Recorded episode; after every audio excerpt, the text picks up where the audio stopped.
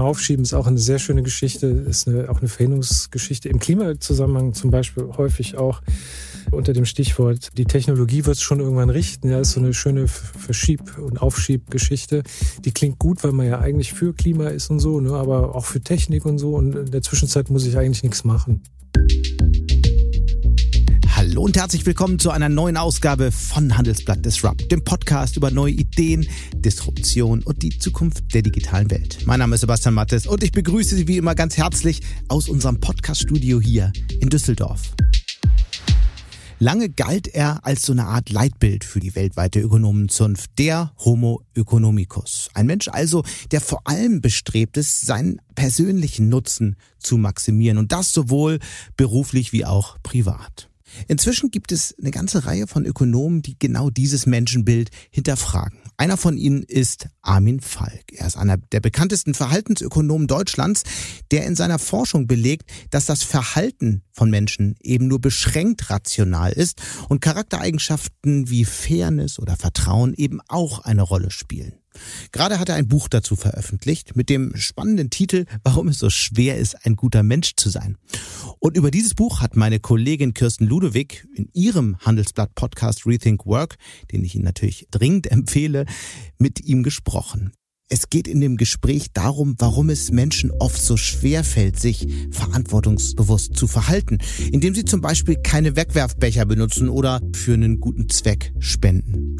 Und sie sprechen auch darüber, warum unsere Persönlichkeit, unser Geschlecht, unsere Erziehung oder die Kultur damit zu tun haben. Also ein durchaus optimistisches Gespräch zum Thema Führung in einer immer komplexeren Arbeitswelt mit so mancher Anregung für Interessierte an dem Weg zu einem besseren Menschen.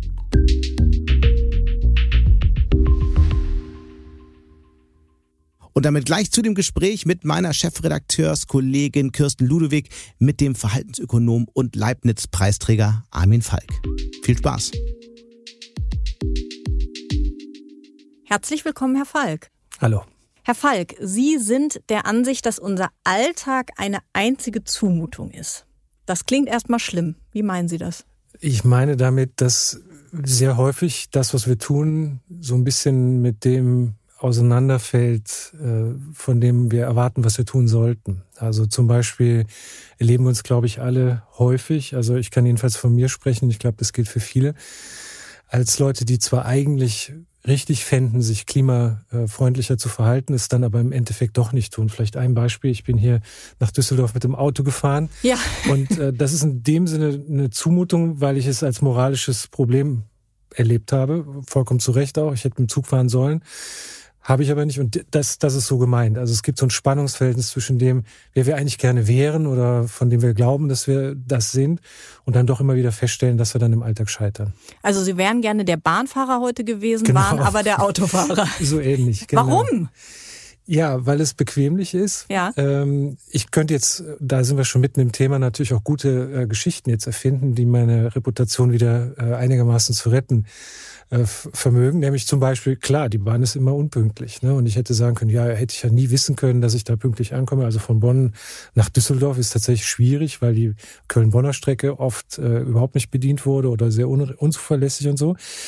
Äh, Tatsache ist, ich habe auch äh, mit dem Auto im Stau gestanden, also von daher ist wirklich keine so gute Geschichte. Aber das ist zum Beispiel genau eine der Dinge, die wir dann eben häufig machen um uns äh, vor uns selber oder anderen eben in einem besseren Licht erscheinen zu lassen, erfinden wir dann Geschichten, die unser eigentlich falsch oder eigentlich egoistisch oder unmoralisch, wie immer man das nennen will, Verhalten dann in so ein bisschen besseres Licht tauchen. Ne?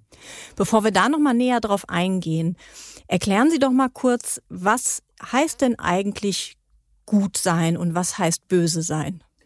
Also was, Oder schlecht. Was Verhaltenswissenschaftler darunter im Prinzip verstehen, ist, dass wir ähm, uns am Nutzen von anderen Menschen orientieren.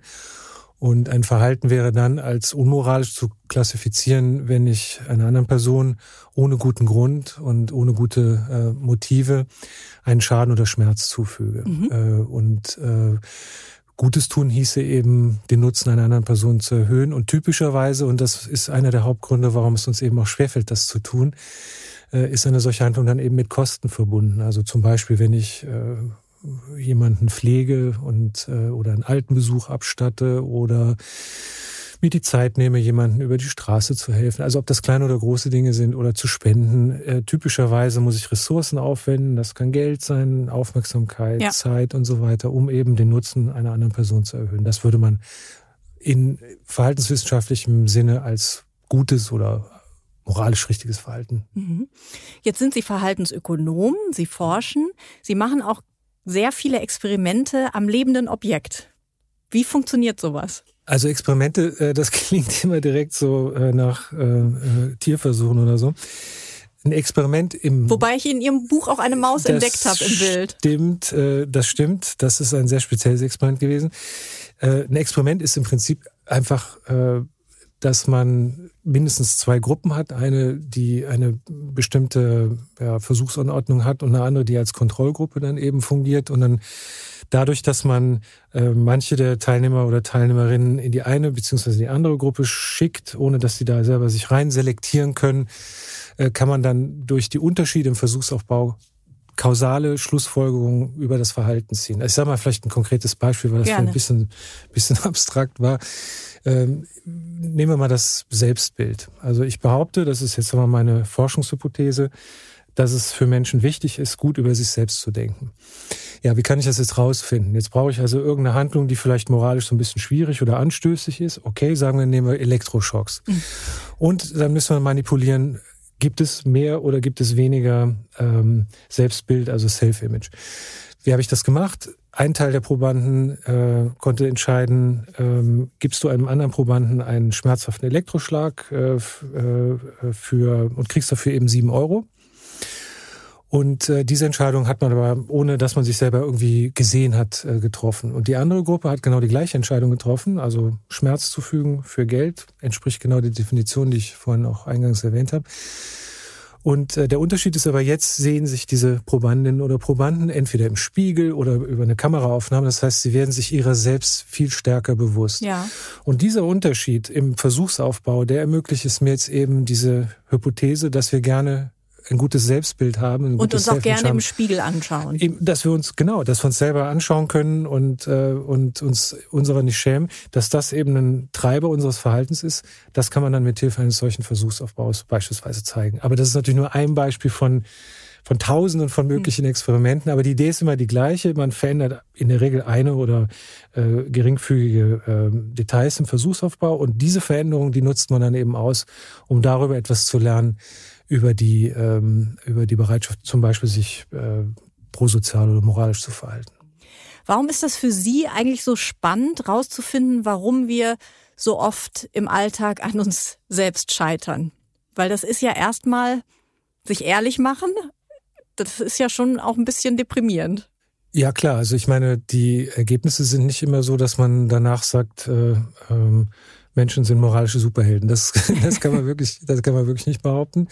Ja, warum ist das interessant? Ich glaube, es ist aus zwei Gründen total interessant und auch wichtig. Das eine ist, äh, als Verhaltenswissenschaftler interessiert mich Verhalten im umfassenden Sinne und wie wir mit anderen Menschen umgehen, also unsere sozusagen prosozialen äh, Handlungen. Also es kann Neid sein, das kann Altruismus sein, das kann Vertrauen sein, das kann äh, positive oder negative Reziprozität sein und so weiter.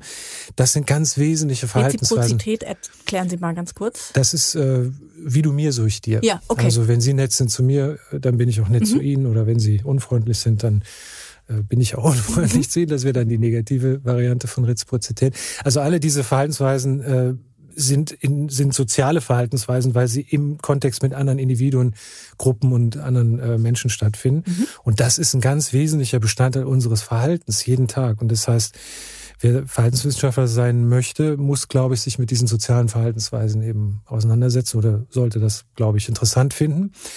Und das Zweite ist, ich glaube, es ist für die Funktionsweise von Gesellschaften und auch für ja, für die allgemeine Wohlfahrt in unserer Gesellschaft wichtig, äh, das Prosoziale zu stärken. Und ich kann es natürlich eher stärken, wenn ich weiß, woran wir scheitern.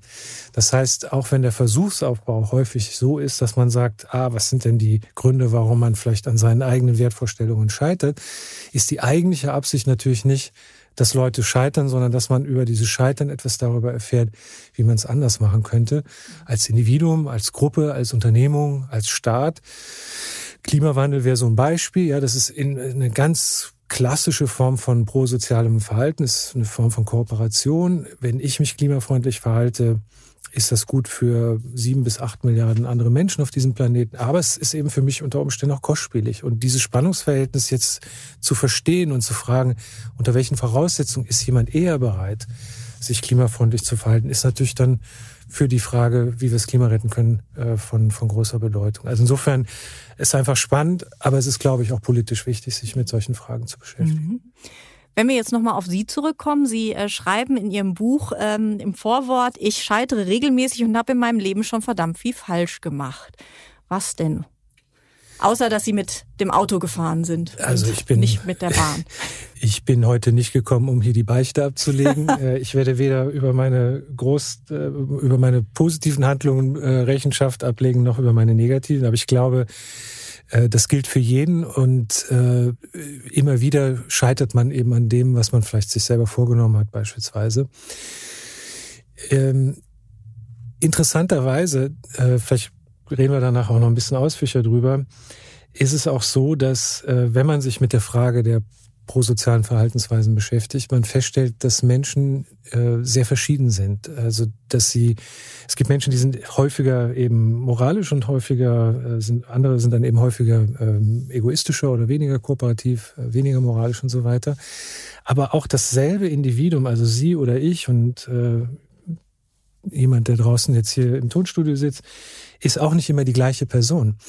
Das heißt, äh, auch unser Verhalten unterliegt äh, Schwankungen. Also mhm. zum Beispiel, wenn ich müde bin oder gestresst mhm. oder traurig oder ähm, hungrig mhm. ähm, und so weiter. Also je nachdem, wie mein körperlicher Zustand, mein emotionaler Zustand ist, ist mein Verhalten systematisch auch ein mhm. anderes. Das heißt, selbst wenn wir im Grunde vielleicht in der Regel uns anständig verhalten, kann es in Stresssituationen, in Ausnahmesituationen, wenn wir ängstlich sind und so weiter, möglicherweise schon mhm. sein, dass wir eben auch dann uns nicht so verhalten, wie wir es eigentlich von uns mhm. erwarten würden. Ne? Lassen Sie uns da direkt tiefer einsteigen. Sie sagen, man ist immer beides. Man ist gut und man ist schlecht. Und wie viel hängt dann letzten Endes von dem Charakter ab, von der Persönlichkeit ab? Genau, also es gibt zwei ganz wesentliche ähm, Quellen von Variation, sage ich mal, äh, die das Verhalten beschreiben. Das eine sind Unterschiede in den Persönlichkeiten. Und da kann man eben, äh, das kann man mit Experimenten zum Beispiel machen, rausfinden, dass wenn ich sagen wir mal 100 Probanden alle in die gleiche Entscheidungssituation versetze, zum Beispiel, dass ich denen Geld gebe und sage, davon könnte jetzt irgendeinen beliebigen Geldbetrag hergeben für das Rote Kreuz oder für äh, behinderte Kinder oder für einen anderen guten Zweck. Und jetzt kann ich eben gucken, wie viel geben die Leute denn da ab. Das heißt, ich kriege eine Variation und kann sagen, für eine gegebene Entscheidungssituation, die hier für alle komplett identisch ist, werde ich große Unterschiede in der Prosozialität feststellen. Und das ist etwas, was wir mit Persönlichkeitsunterschieden äh, bezeichnen würden, weil es nicht durch die Situation erzeugt wird, sondern mhm. eben durch Unterschiede in unseren Charakteren so wie wir eben äh, groß werden. Und, und da gibt es große Unterschiede, ne, mhm. ne, die man auch zum Teil beschreiben kann. Zum Beispiel, wenn man über Geschlechterunterschiede nachdenkt oder andere Gruppen vergleicht, gibt es Gruppen, die systematisch auch hier prosozialer sind als andere. Haben Sie ein Beispiel? Gesehen. Frauen sind im Schnitt prosozialer als Männer. Das höre ich natürlich sehr gerne. das, ich habe nicht gesagt, jede Frau ist prosozial.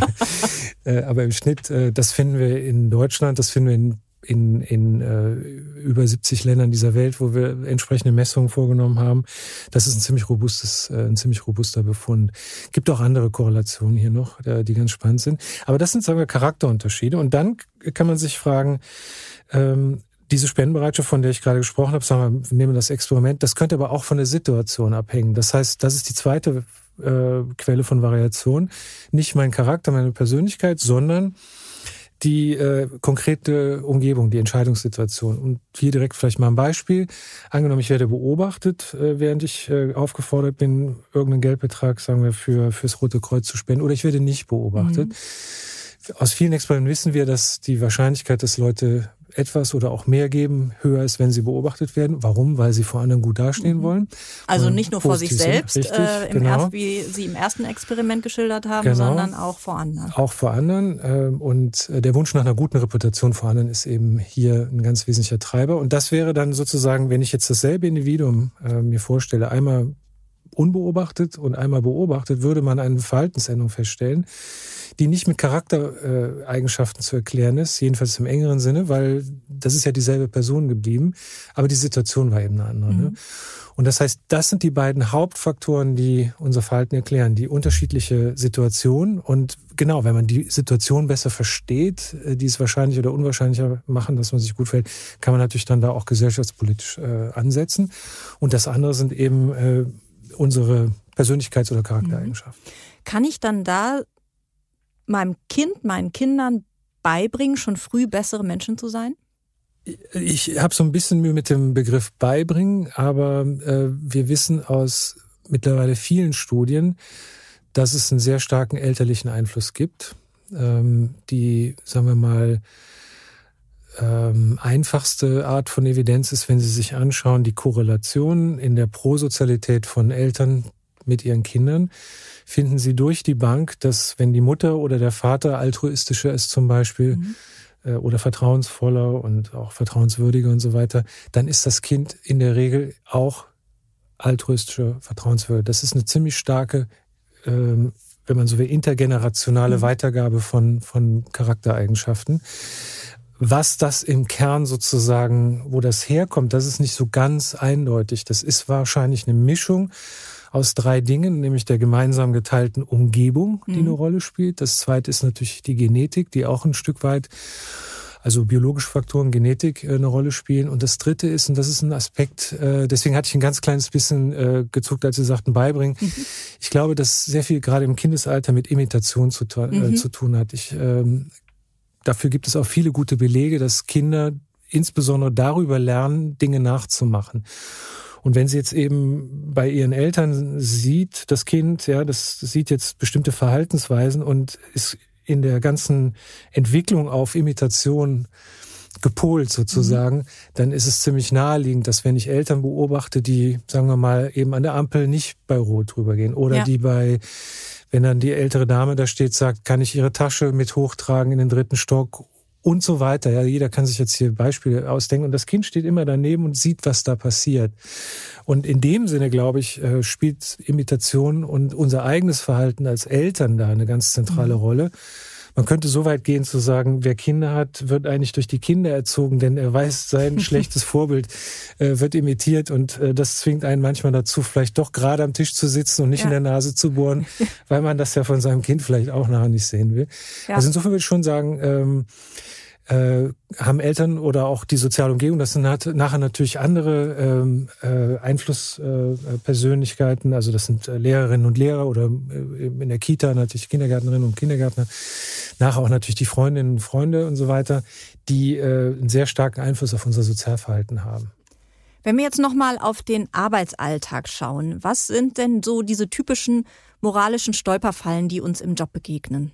Ja, also ähm, Im Job zum Beispiel würde ich sagen, ist Gruppen, äh, das Handeln in Gruppen mhm. ein guter Kandidat, mhm. äh, weswegen wir scheitern können.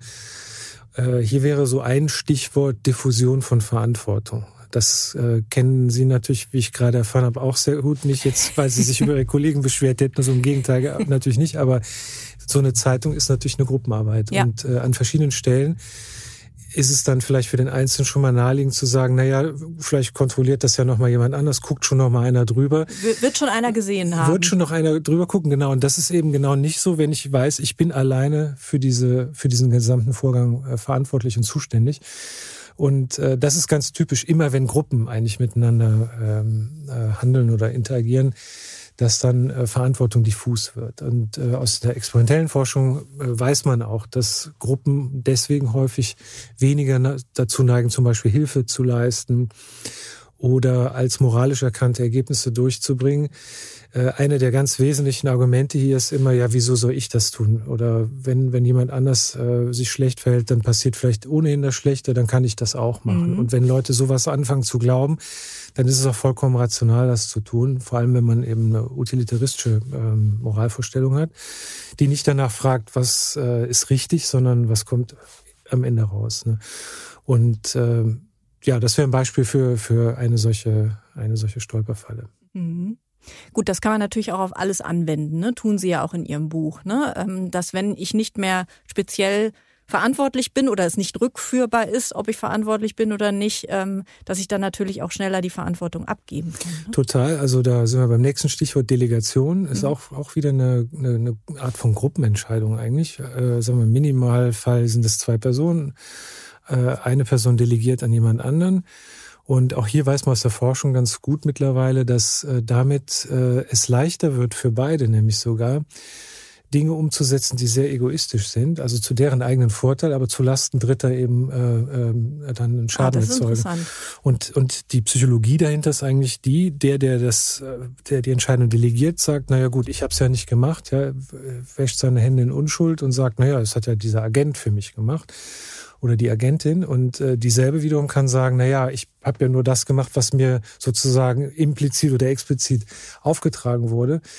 Äh, wenn man sich den Dieselskandal zum Beispiel anschaut, einer der, größten Industrieskandale äh, der Nachkriegszeit, äh, das hat ganz viel von diesen, von diesen Dynamiken, wo mhm. also der eine nicht weiß, was der oder vorgibt, nicht zu wissen, was der andere wusste oder angeblich sich damit rausredet, was, was von ihm erwartet wurde. Und, Können und so wir ja auch gerade live vor Gericht beobachten mit Rupert Stadler ähm, und den gegenseitigen, wer sagt was wann aus. Und ja. Ähm, mhm.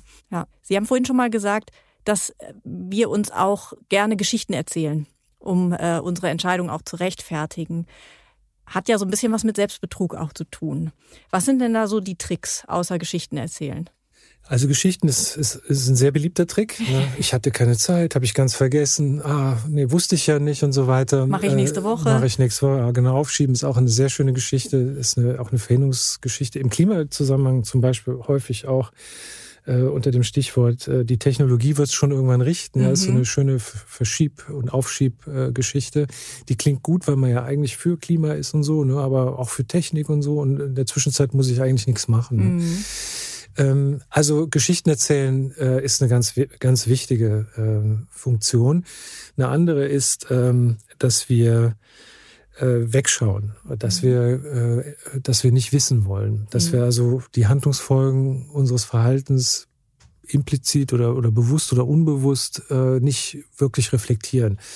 Wir haben vielleicht so das Gefühl, na ja, ich könnte jetzt rausfinden, welche Konsequenzen dieser Konsum zum Beispiel für Umwelt, für Arbeitsschutz, für äh, ja die Rechte oder die die die die die den Nutzen Dritter hatte oder hat. Aber ich habe so das Gefühl, es könnte dazu führen, dass ich dann ein schlechtes Gefühl habe, wenn ich es kaufe, dann will ich es lieber nicht wissen. Mhm. Und es ist interessant, dass das funktioniert, weil die Entscheidung, es nicht wissen zu wollen, im Grunde genommen ja schon immer eine Entscheidung gegen die Moral ist. Mhm. Aber es fühlt sich nachher besser an, weil man ja sagen kann, ja, ich habe es eben nicht gewusst. Mhm. Dann weitere, ähm, weitere Verhaltensweise ist, äh, dass man Entscheidungssituationen ausweicht. Mhm. Dass man also sich gar nicht erst in diese Prüfungssituation, wenn man so will, begibt. Ja. Schönes Beispiel dafür ist, ich gehe die Straße runter, auf der linken Seite sitzt ein Bettler und äh, ich bin auf der linken Seite blöderweise und weiß genau, wenn ich jetzt an diesem Bettler vorbeigehe, fühle ich mich irgendwie schlecht. Entweder ja. fühle ich mich schlecht, weil ich was gebe, ich will nämlich eigentlich gar nichts geben, oder ich fühle mich schlecht, weil ich nichts gebe, weil wie sieht denn das aus? Und dann habe ich vor mir selbst und möglicherweise wird es auch noch beobachtet von anderen und so, sehe ich aus wie so ein, wie so ein, wie so ein Rüpel. Ja. Was ist die Lösung? Ich wechsle einfach die Straßenseite ja. und äh, schaue dann ganz unauffällig mal im Schaufenster, was auf der rechten Seite so ist. Ist eigentlich ganz interessant und entgehe sozusagen dann dieser Prüfung oder dieser dieser Entscheidungssituation. Auch das ist psychologisch leichter dann für mich, weil ich kann ja nachher dann sagen, naja, ich konnte ja gar nichts geben, weil ich war ja gar nicht in der Nähe von diesem Bettler. Obwohl das natürlich in, in dem Sinne vollkommener Unfug ist, ich bin dem ja gerade vorher auch ausgewichen. Ne? Aber das ist dann scheinbar auch wieder leichter äh, mit seinem Selbstbild zu vereinbaren. Und man ergänzt das vielleicht noch durch eine Geschichte. Naja, ich wollte ja auch in diese Schaufenster auf der rechten Seite gucken, was zwar nicht stimmt, aber dann irgendwie im Nachhinein plausibel erscheint. Mhm. Und schon ist das Problem behoben. Das heißt, ich habe hab mich unmoralisch verhalten, wenn man das jetzt mal als moralisches Verhalten bezeichnen will, Bettler was geben. Äh, ohne dass ich mich wirklich schlecht fühle, weil ich sozusagen die Entscheidungssituation vermieden habe. Mhm. Noch ein weiterer Aspekt, der auch hier in diesen Themenkreis reingehört, würde ich sagen, wo wir uns gerne betrügen, ist mit äh, einmal der der der Fähigkeit uns äh, an insbesondere die Dinge zu erinnern, äh, wo wir uns gut und richtig verhalten haben und äh, gerne vergessen, wo wir nicht so gut waren. Mhm. Ähm, das ist sicher ein Schutzmechanismus auch unserer Psyche und vielleicht ist es auch ganz gut so, dass es manchmal so ist und für unsere Gesundheit und so weiter. Aber es führt natürlich dazu, dass wir ein Selbstbild von uns haben, was nicht unbedingt objektiv richtig ist oder mit der, mit der Wirklichkeit übereinstimmt. Und das macht es eben für uns auch leichter, durch den Alltag zu kommen, obwohl wir uns eben nicht so verhalten, wie wir wollen, weil wir einfach vergessen, wenn wir uns dann eben schlecht verhalten haben. Vielleicht noch ein letzter Aspekt, äh, moralische Buchhaltung ist auch so ein, so ein Trick, äh, dass wir häufig äh, so kleine Mini-Wohltaten machen und dann mhm. sagen, na ja, also ich habe doch gerade dem Bettler einen Euro gegeben, ich habe doch schon gezeigt der ganzen Welt und mir, was für ein Superheld ich bin. Und bei der eigentlich großen und richtigen und wichtigen Entscheidung, ja, wo es wirklich uns Eingemachte gibt, da sage ich dann, naja, nö, lieber nicht. Äh, aber ist kein Problem, weil ich verrechne das mit meiner Wohltat von vorhin. Und dann würde ich gerne nochmal zurückkommen auf das ganze Thema, was Sie schon am Anfang angeschnitten haben, Gefühle, Emotionen. Neid ist, glaube ich, der größte Feind des Gutseins im Menschen, oder? Ja, Neid ist, äh, also es gibt ja zwei Arten äh, von Neid äh, in der Wissenschaft. Der, sag mal, gute Neid ist der Neid, äh, also erstmal, Neid geht's immer darum, jemand anders hat etwas, was ich auch gerne hätte. So, das, das, das begründet den Neid. Ne? Das kann Schönheit sein, Reichtum, eine Karriere, das kann Erfolg sein, was auch immer. Ne? Und da gibt's immer irgendwas, was Leute haben, was wir natürlich auch gerne hätten. So, der gute Neid, der sagt jetzt, okay, die, die hat jetzt diese tolle Laufbahn da und so, was hat die gemacht? Jetzt strenge ich mich auch an. Ne? Und, und äh, das ist nicht destruktiv, sondern das motiviert mich. Das ist auch, warum manche in, in Wirtschaftswissenschaften sagen, Neid ist in dem Sinne auch ein produktiver, mhm. äh, eine, auch kann auch eine produktive äh, Emotion sein, weil sie eben mich motiviert, äh, mich auch anzustrengen mhm. zum Beispiel. Dann gibt es aber auch den, ich nenne es jetzt mal ein bisschen flapsig, den bösen Neid und äh, der fragt nicht, ja, was muss ich tun, damit ich das auch haben kann, sondern wie kann ich das dem anderen kaputt machen? Und die, äh, das ist, das ist das Böse und das Destruktive am Neid und das ist leider auch sehr häufig verbreitet. Ähm, und äh, ich habe also in Studien zeigen können, dass die, äh, wenn ich Leute auf jemand anderen neidisch mache, eben zum Beispiel durch äh, sexuelle Attraktivität in einem Experiment war das, war das, war das der Fall, dass dann die Bereitschaft, sich hier moralisch zu verhalten, extrem drunter gelitten hat. Also mhm. Neid ist in dem Sinne dann tatsächlich geeignet, uns gegenüber denen, die wir, denen wir etwas neiden, uns besonders schäbig zu verhalten. Also während ich vielleicht gegenüber dem ich nicht neidisch bin, freundlich oder zumindest neutral äh, gegenübertrete, ist es jemand, den mich dann etwas neide, möglicherweise so, dass ich ihm wirklich aktiven Schaden zufügen möchte. Und das äh, erfüllt mich dann mit einer inneren Befriedigung, weil ich ja jetzt dem, dem ich das neide, eben irgendwas wegnehmen kann, schade. Und wenn man so will, bildhaft gesprochen, die Differenz zwischen uns beiden ein Stückchen kleiner machen. Mhm. Oder ihn sogar überhole, ne, wenn ich es dann wirklich zerstöre auch. Ne. Und diese Form von Neid ist, ist sehr gefährlich und äh, findet, findet sich leider auch auf Social Media und, und überall und äh, im, im Alltag. Mhm.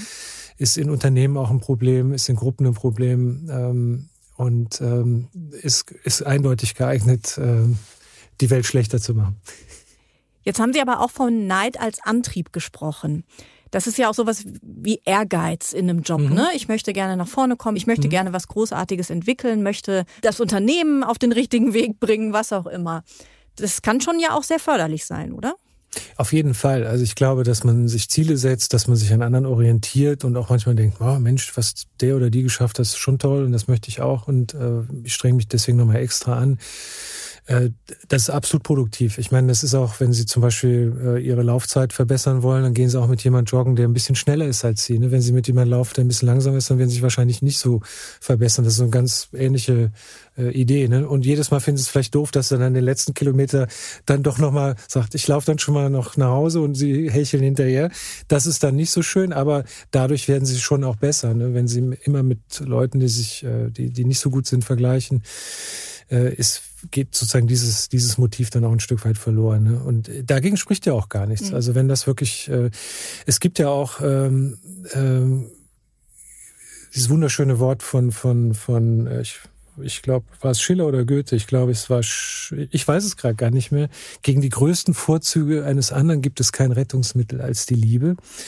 Und das ist so ein bisschen die Entscheidung. Ich kann mich an dem orientieren, ich kann das nacheifern, ich kann so, so viel und so gut arbeiten, wie ich kann und Aber das kippt dann in den Bösen halt, wenn man sagt, jetzt, jetzt hasse ich den, weil er so viel besser ist. Und da ist eben diese tiefe Einsicht, das beste Rettungsmittel ist dann die Liebe. Also wenn es in so einer Art positiven Anerkennung auch äh, ähm, äh, seinen Ursprung für, oder seinen, seinen, seinen, seinen Niederschlag findet, dann ist gegen äh, so eine Konfrontation mit Leuten, die erfolgreich und, und toll sind, so überhaupt gar kein Problem. Ne? Im Gegenteil, dann kann es was Wunderbares sein. Aber äh, sehr häufig äh, entscheiden oder empfinden wir dann doch anders.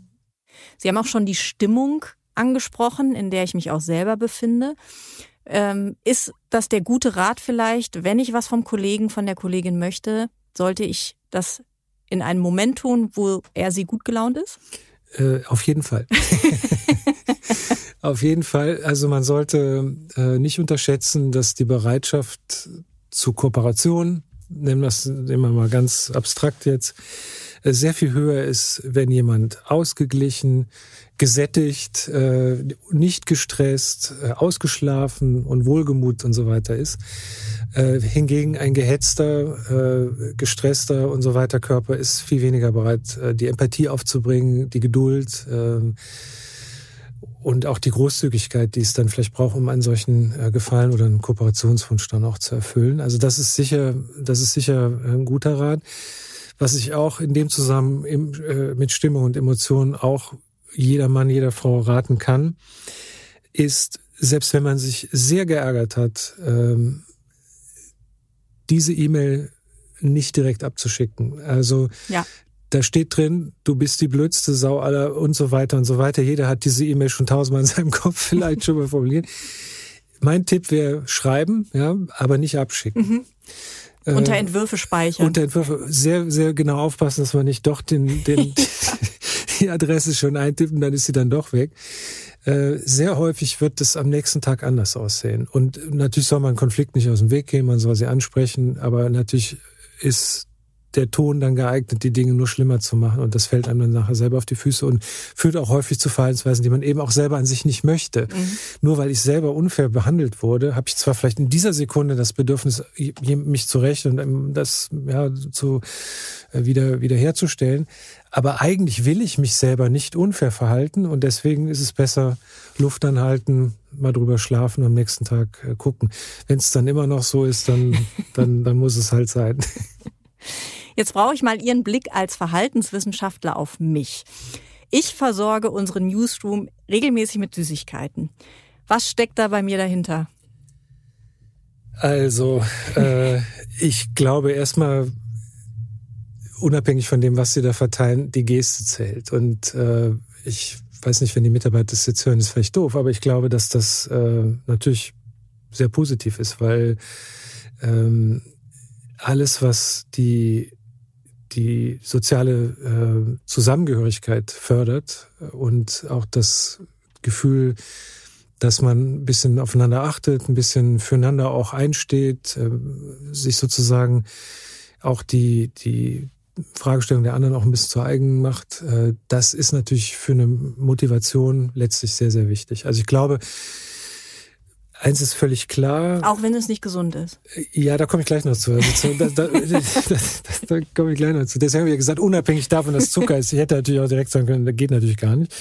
Ähm, nee, Quatsch. Also so ein bisschen, das sind ja alle erwachsen. Wenn die das nicht möchten, müssen sie ja nicht essen. Bei Kindern wäre es ein bisschen anders. Also da, wenn sie jetzt so Dreijährige hätten und die würden jeden Tag so eine Tafel Schokolade bringen, würde ich sagen, äh, das sollten sie nochmal äh, kritisch hinterfragen. Äh, bei Erwachsenen würde ich sagen, die sind ja selber groß. Und was da, glaube ich, zählt, ist tatsächlich diese diese Atmosphäre und diese Stimmung. Und ähm, was bei der Zeitung genauso gilt wie in jeder anderen Form von Unternehmung, äh, am Ende ist man als Organisation, Unternehmung nur so gut, wie die Leute motiviert sind. Mhm. Und alles, was eben Motivation aufrechterhält, vor allem eben auch eine faire und respektvolle Umgang und äh, vielleicht auch mal Süßigkeiten zwischendurch, würde ich sagen, äh, das bringt's. Und was eben fatal ist, ist eben, wenn man Leute ohne Respekt oder respektlos oder, oder unfair behandelt, weil damit zerstört man natürlich die Motivation und das ist dann für ein Betriebsergebnis immer, immer Kappes. Mhm. Mit dem ganzen Wissen, das Sie haben, mit der ganzen Forschung, die Sie betrieben haben, glauben Sie heute weniger oder mehr an das Gute im Menschen als früher?